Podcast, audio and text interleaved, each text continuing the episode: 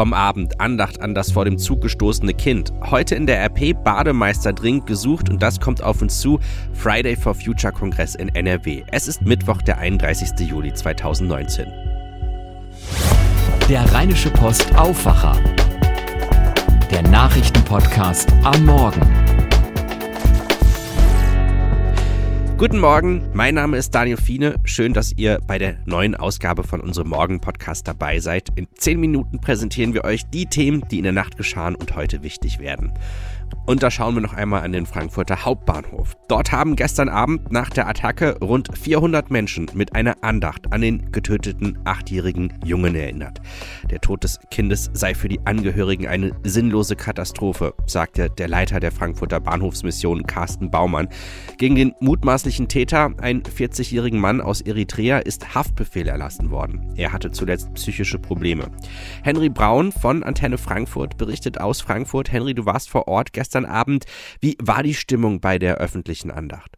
Auf jeden Fall sehr emotional. Ich habe viele Menschen gesehen, die geweint haben, die sich gegenseitig umarmt haben und die sich auch untereinander gegenseitig aufgebaut haben. Ich habe mit Teilnehmern der Andacht danach sprechen können, die haben mir gesagt, also ich kann das Ganze nicht verstehen. Es ist, also sowas habe ich noch nicht erlebt. Also der Schock und die Trauer, die waren und sind hier definitiv die bestimmenden Emotionen in Frankfurt in diesen Tagen. Es soll ja bei der Andacht auch rechte und linke Proteste gegeben haben. Ja, das stimmt, aber es ist alles friedlich abgelaufen. Es kam zu keinen Ausschreitungen oder ähnlichem. Die Polizei war aber auch mit einem Großaufgebot vor Ort. Aber ja, jede Seite hatte was zu sagen. Auf einem Plakat habe ich zum Beispiel gelesen, diese Politik tötet, das Volk schweigt, wie lange noch? Als Antwort darauf hat es dann Nationalismus raus aus den Köpfen Sprechchöre gegeben. Und ganz interessant war, ein offensichtlich ausländischer Bürger hat auch ein Plakat gemalt, auf dem es gestanden, nicht Deutschland muss sich verändern, wir Ausländer müssen uns anpassen. Der Mann ist dann von zahlreichen Menschen einfach umarmt worden. Also so ein bisschen skurril war das Ganze dann schon gestern Abend. Aber trotzdem stand der Junge im Vordergrund? Auf jeden Fall. Die Andacht wurde von zwei Geistlichen abgehalten, die zusammen mit einem Pianisten einen absolut würdigen und andächtigen Rahmen für diesen traurigen Anlass gewählt haben. Den Eltern wurde viel Kraft und Hoffnung zugesprochen und alle Teilnehmer gemeinsam haben für die Familie gebetet. Während der gesamten Andacht gab es auch keinen einzigen Zwischenruf oder ähnliches und als es darum ging, eine Schweigeminute abzuhalten, habe ich persönlich diesen sonst schon sehr überfüllten und lauten Frankfurter Bahnhofsvorplatz noch nie so still erlebt. Wie reagiert denn die Politik? Ich habe gestern Abend auch noch mit Frankfurts Oberbürgermeister Peter Feldmann von der SPD sprechen können und der hat auf meine Frage hin, was man denn hätte tun können, um diese Tat zu verhindern, Bundesinnenminister Horst Seehofer scharf kritisiert. Ich denke, es ist wichtiger, anstatt demonstrative Sachen zu machen, uns vielleicht ein Stück zu entlasten, auch bei der notwendigen Polizeiarbeit. Das wäre eine gute Tat, auf die wir in dieser Stadt schon lange warten. Also Seehofer hätte anstatt seinen Urlaub zu unterbrechen, lieber mehr Bundespolizisten bereitstellen sollen, um eben dann solche Taten zu verhindern. Ein Bericht von Henry Braun. Der Monsanto-Deal wird für Bayer zum Albtraum. Die Klagewelle wegen Glyphosat schwillt weiter an. In den USA gehen 18.400 Kläger gegen Bayer vor. Das sind 5.000 mehr als im Frühjahr. Und nun wird auch das Geschäft mit Landwirten zum Problem. Bayers Konzerngewinn brach im zweiten Quartal um die Hälfte ein auf 404 Millionen Euro. Die Aktie geht weiter auf Talfahrt. Die Baustellen für Konzernchef Werner Baumann werden immer größer. Und wie die genau aussehen, das könnt ihr heute in der RP und auf RP Online lesen, womit wir auch schon bei unseren Themen des Tages sind. Auf der Titelseite könnt ihr es heute sehen. In NRW werden Bademeister gesucht. Das Chaos im Rheinbad hat uns die vergangenen Tage ja schon ziemlich beschäftigt. Aggressiv Aggressive Badegäste, die spielen aber auch in einer anderen Debatte eine Rolle, nämlich in der Debatte um fehlende Schwimmmeister. In Deutschland sind es 2500 zu wenig, bei uns in NRW fehlen auch Hunderte. Woran das genau liegt, weiß RP-Redakteur Christian Schwertfeger. Er war zum Beispiel im Solinger Freibad Ittertal und hat sich die Lage vor Ort angesehen. Meine Kollegin Laura Harlos hat mit ihm über seine Eindrücke gesprochen. Schwimmmeister sein, das bedeutet ja nicht nur einfach am Beckenrand stehen, oder? Nein, absolut. Äh, wer immer noch die Vorstellung hat, äh, dass ein Bademeister oder wie er auch richtig heißt, Schwimmmeister, äh, nur aufs Wasser schaut, sich bräunt äh, und sonst nichts macht, äh, der ist, sag ich jetzt mal ganz einfach gesagt, falsch gewickelt. Zum Beruf des Schwimmmeisters gehört dazu auch für Sicherheit im Bad zu sorgen und auch für die Ordnung, die Sauberkeit.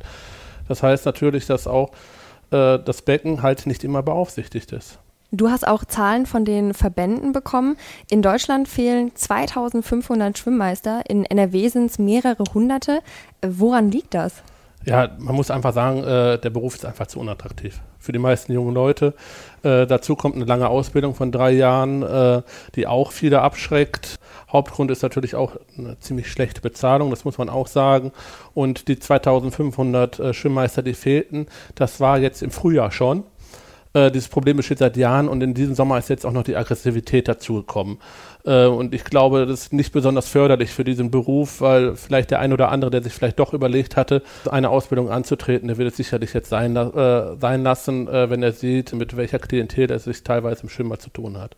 Welche Auswirkungen hat dieses Fehlen auf die Schwimmbäder? Also du warst jetzt in Solingen und, und da ist man froh, dass man noch einen Schwimmmeister gefunden hat, aber für andere Schwimmbäder ähm, sieht es nicht so gut aus. Ja, es, jedes Jahr gibt es äh, dieses Problem, äh, wenn Schwimmmeister fehlen und sie fehlen, dann kann das dazu führen, dass äh, Freibäder zugemacht werden oder an einzelnen Tagen kürzer offen haben, einige Tage halt nur zu sind, obwohl es sehr heiß ist. Das führt natürlich dann auch wieder zu Unzufriedenheit in der Bevölkerung, die das nicht verstehen können. Aber was sollen die Bäder denn machen, äh, wenn keine Schwimmmeister da sind, die für Sicherheit sorgen, dann kann man natürlich auch nichts aufmachen. Das Thema oder besser gesagt das Problem ist jetzt auch im Düsseldorfer Landtag angekommen. Was machen die Parteien denn für Vorschläge, um das Problem zu lösen? Ja, ich habe mit einigen äh, Vertretern von Grünen, der SPD und äh, der CDU, aber auch der AfD gesprochen.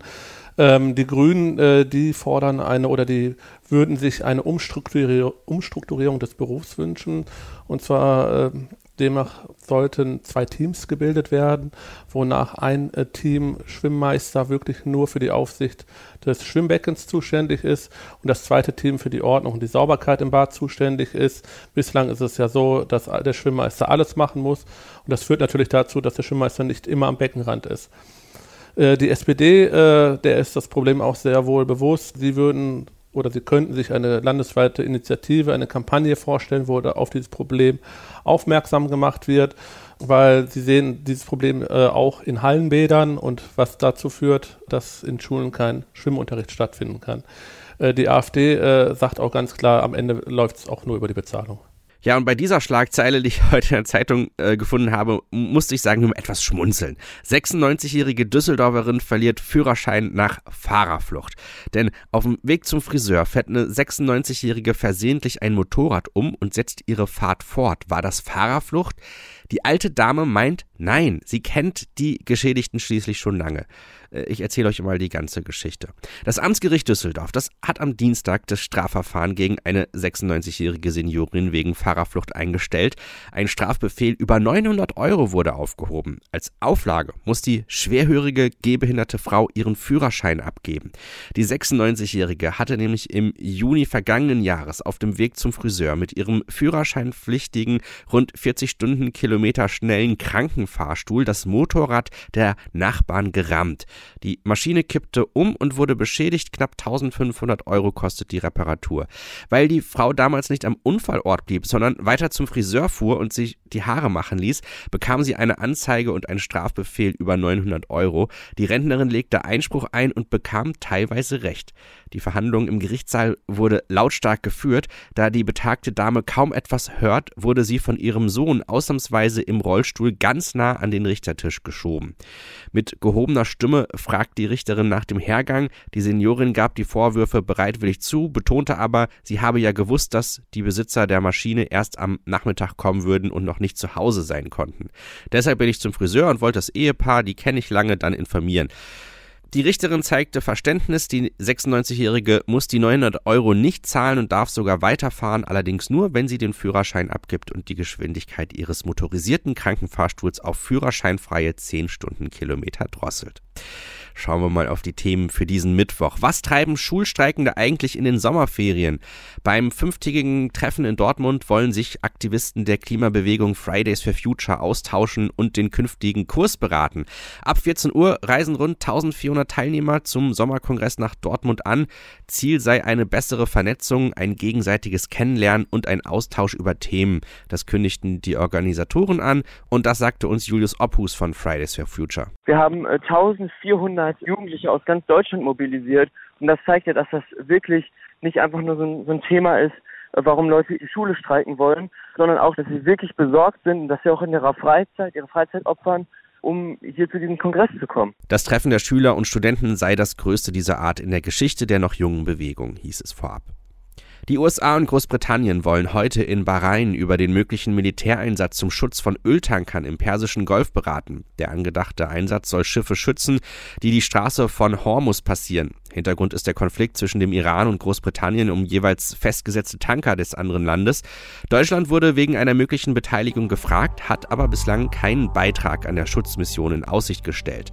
Auch beim Antrittsbesuch von Bundesverteidigungsministerin Annegret Kramp-Karrenbauer bei NATO-Generalsekretär Jens Stoltenberg in Brüssel ab 1345 dürfte das Thema zur Sprache kommen.